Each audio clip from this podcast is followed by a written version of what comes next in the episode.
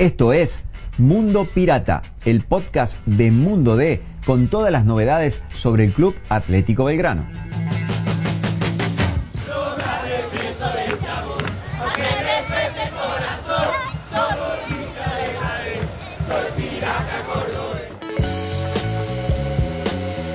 Hola gente, ¿cómo les va? Esta es una nueva edición de Mundo Pirata, el podcast de Mundo D, de la voz del interior. Y antes de comenzar, por supuesto, agradecerle a la gente de Ring que nos acompaña comercialmente en este espacio. Ha pasado una nueva fecha de la Copa de la Liga Profesional, en este caso para Belgrano, frente a Central Córdoba de Santiago del Estero. Estadísticamente se dice, terminó empatado 1-1 y que este punto a Belgrano le ha costado, bueno, a ver, la gran chance de acomodarse definitivamente dentro de lo que era la tabla de posiciones de la Copa de la Liga y fundamentalmente en la tabla anual como para este, pugnar por un lugar dentro de torneos internacionales. Pero ¿qué dejó el partido? Dejó un arbitraje de Leandro Rey Hilfer bastante flojo, con muchísimas polémicas, con al menos tres jugadas puntuales en las que eh, no hubo sanción. A ver, eh, ¿cómo quiere que le diga? Si usted es hincha de Belgrano y dice que lo afanaron, y bueno, la palabra, lo afanaron. Si usted es este, más neutral, y eran cobrables. Lo que pasa es que en el fútbol argentino, fundamentalmente en AFA y en especialmente en los arbitrajes, este es muy difícil de tener un criterio más equitativo con respecto a los árbitros, porque árbitros que sancionan para un color de camiseta una cosa, no sancionan lo mismo para otro color de camiseta. Yo no voy a hablar de preferencia, simplemente voy a decir que esto pasa y cada uno de nosotros que somos futboleros, que vamos a la cancha, que nos gusta un montón el fútbol, sabemos que está pasando. Y como sabía decir mi abuela, en boca del mentiroso hasta la verdad es dudosa. Y esto pasa con el arbitraje en la Argentina y pasa fundamentalmente con árbitros que están dirigiendo Belgrano. Respecto a Central Córdoba, hubo tres jugadas muy polémicas, dos manos muy claras, una de ellas más clara que la otra, fundamentalmente la de, la de en el primer tiempo cuando le pegó en el brazo a Blasi, que no fueron, no fueron consideradas ni por Rey Hilfer en campo, ni por Darío Herrera este, a través del VAR, que estaba en el VAR, eh, para ser sancionadas como penal. No se revisaron las jugadas, no se analizaron, se siguió con el juego, Belgrano remó, intentó, llegó al gol, se lo empataron y terminó 1 a 1 el partido. Después del juego, el entrenador este, Guillermo Farré se enojó muchísimo, utilizó palabras muy fuertes contra Darío Herrera en, en, el, en el bar. ¿Por qué digo muy fuerte? Y bueno, porque dijo, abro comillas simplemente para citarlo al técnico, dijo que Darío Herrera ya lo había cagado en un par de oportunidades y esto fue lo que ha molestado muchísimo. Pero no fue el único que habló de esto, ¿eh? No fue el único. También lo hicieron un par de jugadores. El primero que vamos a escuchar es Esteban Rolón, que decía esto sobre el arbitraje y sobre lo que pasó dentro del campo de juego. Pudimos completarla y después me voy con la sensación, como dije recién, que los árbitros fueron protagonistas. Hoy, ahora me voy con esa sensación. Después, bueno, todavía no vi la jugada, pero me voy con esa sensación. Pero no solamente pasó por haber decisiones arbitrales, me parece, ¿no? Ustedes entraron en el juego de Central Córdoba, empezaron más a pelear que a jugar como en fechas anteriores. Eh, después del gol de ellos también el partido te lleva a eso, porque no generaron situaciones de gol ellos. Nosotros estábamos tranquilos, estábamos bien, estábamos ordenados y después del gol, bueno, te lleva el partido a esa situación. Pero a mí me dio la sensación, a ver, en líneas generales que Central Córdoba vino a lucharlo al partido y Belgrano terminó jugando casi como ellos, digamos. Sí, sí, también el, resultado te lleva a eso, el empate, que ellos, bueno, estaban logrando eso, nosotros queríamos los tres puntos, queríamos jugar, pero no, eh, no, no, el tiempo ya, viste, ya quedaba poco tiempo. Eh, pienso que ellos se van contentos por el empate, pero nosotros no. Eh, nosotros queríamos los tres puntos y se notó en la cancha eso. ¿Por dónde pasó el hecho de no haber ganado este partido? Depende cómo lo vea, porque puede ser que también no pudimos hacer el segundo gol, porque si hacíamos el segundo ya el partido estaba liquidado, ellos no generaron situaciones de gol. Eh, pero también puede ser que al ellos presionarnos y nosotros no, no encontrar algún espacio para salir jugando, generamos como como que no teníamos espacio para jugar. Pero fue muy luchado también. Ellos eh, llevaron el partido a ese juego, a un partido muy friccionado, mitad de cancha. El tanque pobre tiene lastimado, le hicieron puntos. Fue un partido así, se dio así, se juegan así, son finales. Esteban, hay una opinión generalizada de que tu ingreso al equipo le ha dado mucho equilibrio a la mitad de cancha y al juego del equipo en general. ¿Vos cómo te vas sintiendo en la estructura de este Belgrano en esta nueva experiencia tuya profesional? No, pienso que vamos por más, vamos a seguir trabajando, eh, vamos a seguir eh, logrando lo que queremos, lo que nos proponemos de intentar jugar, de ser protagonista, como se está viendo que intentamos ser protagonistas en nuestra cancha de visitante, eh, ir por los tres puntos en cualquier lado. Después el equilibrio depende de los partidos, hay partidos donde tenés que atacar más, hay partidos donde tenés que defender más, donde se hace más friccionado y tenemos que jugarlo. Me decías paso a paso, pero bueno, seguramente la ilusión de una copa o de pelear este campeonato Sí, está pero partido a partido, partido a partido, trabajando, ya descansando ahora para el próximo partido eh, y lo veo así, lo siento así. Se van sintiendo cómodos, se van sintiendo eh, que los resultados le van dando esa fortaleza y esa empatía también con la gente.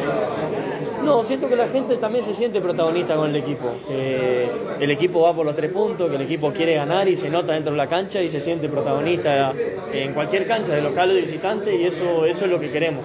Gracias. Listo, gracias. Esteban, la última, la última, la última, perdóname. Eh, el objetivo primordial cuando viniste era clasificación a Copa y están ahí. Están ahí más allá del resultado de hoy, del No, mi objetivo es ayudar al equipo donde me toque. Eh, ese es mi objetivo personal. Eh, jugar, eh, intentar sumar minutos, intentar atacar, intentar defender. Bueno, con Santi en mitad de cancha. La verdad que ese es mi objetivo, partido a partido. Ahora de a poco me voy ya agarrando ritmo y lo veo así, nada más. Hay, hay batallas en este campeonato que me parece que son como las de hoy, ¿no? Todos No, los por- partidos son así, el fútbol argentino es así, te lo demuestran todos los partidos que, que son muy, eh, muy parejos, que tenés que estar en todos los detalles, que donde se abre un partido se pueden generar espacio, hay otros partidos que no, que son más cerrados, que se abren con pelota parada, pasan todos los partidos del fútbol argentino. El arbitraje no ayuda tampoco mucho, ¿no? Como dije recién, para mí siento que fueron protagonistas los árbitros. Siento que, que ellos hoy en el partido este fueron protagonistas, eh, que por ahí nosotros podríamos sacar una ventaja y jugar más tranquilo, jugar diferente con la desesperación de ellos también. ¿Quién se equivocó, el árbitro o el VAR? No sé, todavía no vi, todavía no vi la jugada. Yo me voy con esa sensación del partido que, que siento eso. Son claras, claras manos. No las vi todavía. La vi adentro que fueron manos y me dijo que son manos, pero que no son de penal, me dijo. Más allá de los fallos Fue asistente en un momento. Este, ¿Se te notificó algo? Porque se calentó bastante la Sí, pero porque le dije que lo ayude, me dijo que él le cobró, que fue el que cobró el full, me dijo eso, que me tranquilice y después fui y le pedí disculpas. Claro, el exjugador de Boca, que se enojó, se molestó y bueno, fue bastante duro también con los árbitros. Pero el que fue más duro fue el capitán Santiago Longo, otro que estaba muy enojado por el arbitraje y que también nos dijo esto después del partido en Alberdi, en el empate 1-1 con Central Córdoba, sobre el arbitraje de Rey Gilfe, pero fundamentalmente sobre la actuación de Darío Herrera. Santi, querido, bueno, qué partido peleado, más que jugado, ¿no? Sí, sí, creo yo que el primer tiempo fue parejo, pero nosotros eh, tuvimos situaciones, hemos generado situaciones. Por ahí en el segundo tiempo abrimos rápido el marcador y después nos costó tener un poquito más la pelota, manejar mucho mejor el partido. Y bueno, un partido nos vamos con mucha bronca por cómo se dio. La sensación dentro de la cancha, manos penales, a ver, ¿cómo lo viste? Impotencia, impotencia porque es un árbitro que, que nos viene, que nos cobró tres penales por mano y hoy ante dos situaciones muy parecidas determina totalmente otra cosa. Eh, el mismo árbitro en situaciones parecidas, como te dije, toma decisiones totalmente diferentes y nos vamos con mucha bronca.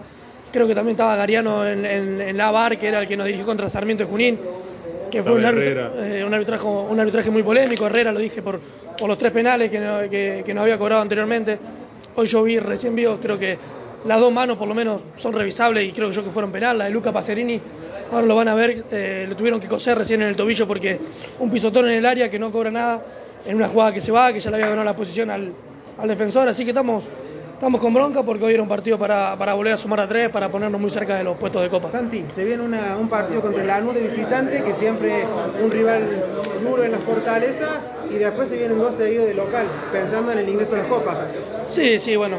Nosotros traemos lunes a hacer un gran partido, de tratar de, de recuperar los dos puntos que perdimos hoy de local, ante un rival que no viene bien, pero que es un rival muy, muy complicado, que también está peleando por entrar a las copas. Así que trataremos de hacer un buen partido como lo hicimos contra Defensa y, y volver a ganar de visitante. ¿Cómo fue el trato con Ray Hilfer hoy? Lo noté al árbitro hablando demasiado. Sí, bueno, por ahí sobrepasó un poco todas la, las situaciones, pero la verdad que yo tengo buena referencia a él, es un buen árbitro. Hoy creo yo que no lo ayudaron ni un poquito del bar, que Herrera no, no le dio una mano en jugadas clave, que por ahí eso se divirtúa todo. Y creo que queda pegado ante situaciones que, que, que no tendría que quedar pegado, que, que lo tendría que ayudar un poquito más. Es muy loco pensar que solamente pasó por allí el hecho de que no ganaran ustedes hoy. No, no. Yo creo que hicimos un primer tiempo correcto, arrancamos los primeros minutos segundo tiempo muy bien y después nos faltó manejar mucho más la pelota, manejar más los tiempos del partido. Pero bueno, uno por ahí en la cancha con las posiciones a mil y con un montón de cosas que, que van pasando le, se, se, enoja y bueno, tiene que saber manejar un poco más esa situación. Sí, tuvimos una jugada muy clara con Pacerini que era el 2 a 0. Después creo yo después del empate, a lo mejor no con tanto fútbol, pero sí con, con ganas, eh, fuimos eh, en búsqueda de la victoria y bueno, nos vamos con bronca porque no podemos sumar a tres. Ahora hay que calmarse, ¿no? Hay que calmarse ya. Porque no hay tiempo para estar tan enojado como no hay tiempo para festejar tampoco. No, no, ya nosotros tenemos que pensar rápidamente en la NUS. Queríamos sacarnos la bronca y decir lo que nos pasaba porque nos vienen perjudicando en muchos partidos y nunca dijimos nada. Pero bueno, eh, ahora ya pensar en la NUS que va a ser un partido muy importante para nosotros. Pero no quedó nada ahí, ¿eh? No quedó nada ahí, no quedó todo en la cancha, ¿eh? Ni afuera, ni en declaraciones afuera. El mismo presidente de Belgrano se quejó. Hay mucha gente molesta. Los árbitros están cometiendo errores muy seguidos. Este es el, este es el país de los campeones del mundo. Este es, es este, ¿no? Sí, donde nosotros tenemos el mejor jugador de, del planeta en estos momentos, que es Messi. Es cierto, la mayoría de nuestros jugadores cuando son buenos se emigran, se van, pero los árbitros no se van. O sea que los mejores árbitros son los que están dirigiendo el fútbol hoy. Son estos muchachos, son Darío Herrera, son Espinosa. Ellos son los mejores árbitros del fútbol argentino. Déjeme dudar, déjeme que dude, no sea malo, no se enoje conmigo, pero ¿qué quiere que le diga? Y si encima nosotros tenemos dirigentes como Pablo Tobillino, un tipo casi, yo diría, mano derecha de Claudio Tapia, presidente de AFA, ¿sí? la AFA que es campeona del mundo, la que tiene tres estrellas, sí, la misma, la, que tiene Chiqui Tapia, la que anula descenso, la que cambia los reglamentos cuando se están jugando. A ver, no quiero decir a la que no le importa nada, voy a quedar mal, no me haga decir esas cosas. Bueno, no, no lo voy a decir, ¿sabe? No voy a decir esta AFA que no le importa nada, no lo voy a decir, me resisto a decirlo. Pero este tobillino, ¿sabe qué hizo? Publicó en las redes sociales un texto que dice, todo libremente, rápido toman un micrófono, insultan, desprestigian y agreden verbalmente justificando sus errores. ¿Sienten que tienen la impunidad para hacerlo? se pregunta Tobillino. Cuando es del lado propio, el silencio los expone. Todos esos, sin pedir, igual se van a morir primero. Te lo prometo. Tobillino, te quiero de amigo, no te quiero de enemigo, por Dios. ¿Se imaginan este muchacho con poder de policía? ¿En qué época estamos?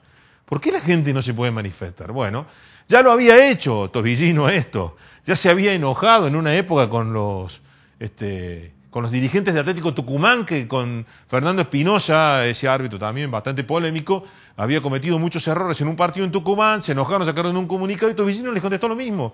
Les dijo, comunicado, es de otra época, y pónganle número, y volvió a amenazar también, y volvió a usar palabras como esta, que aquel que se queja mucho es quien muere primero. Bueno, pasó el partido frente a Central Córdoba, las quejas, estas polémicas que han sido muchísimas, pero muchísimas en un encuentro de fútbol que no se merece que terminen así. Hubo mucho nervio en Alberdi, Belgrano se quedó con un punto, sigue invicto, es cierto, se le escaparon dos, podía haberse quedado con los tres claramente.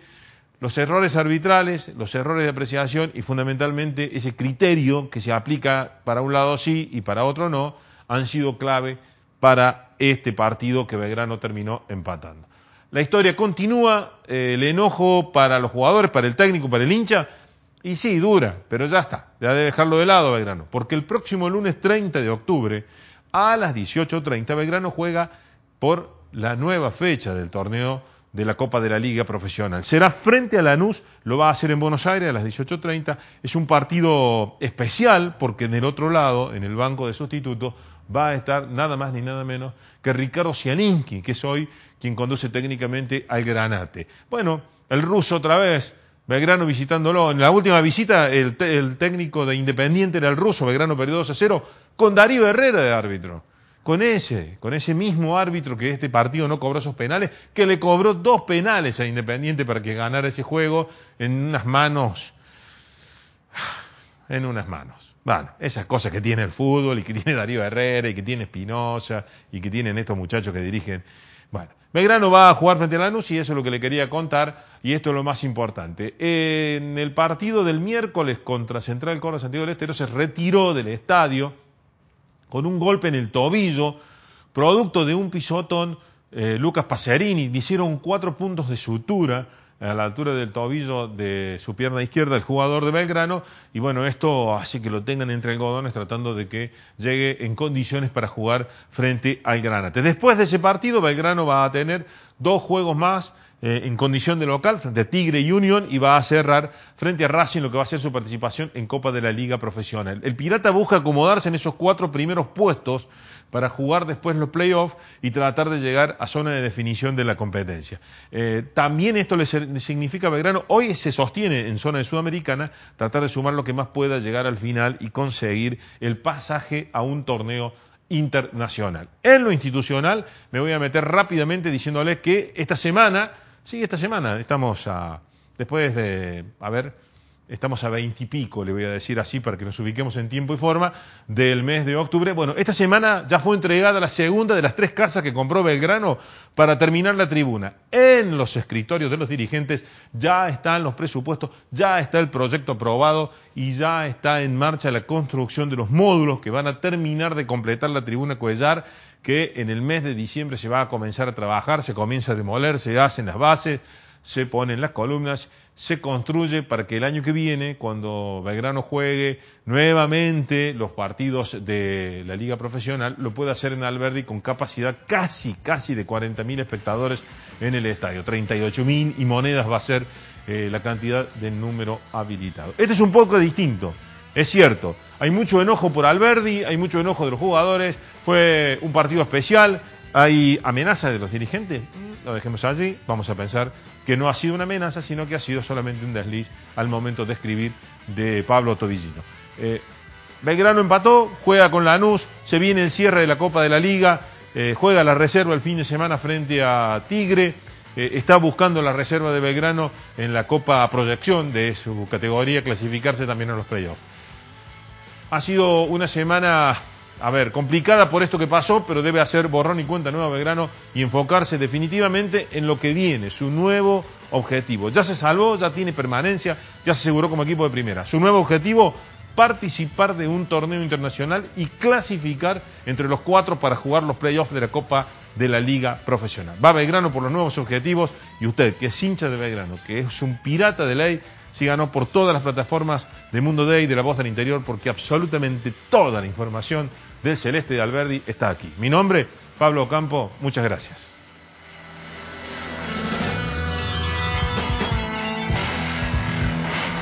Te invitamos a visitar mundod.com.ar para estar al día con todas las noticias sobre el pirata. Nos encontramos de nuevo la semana que viene.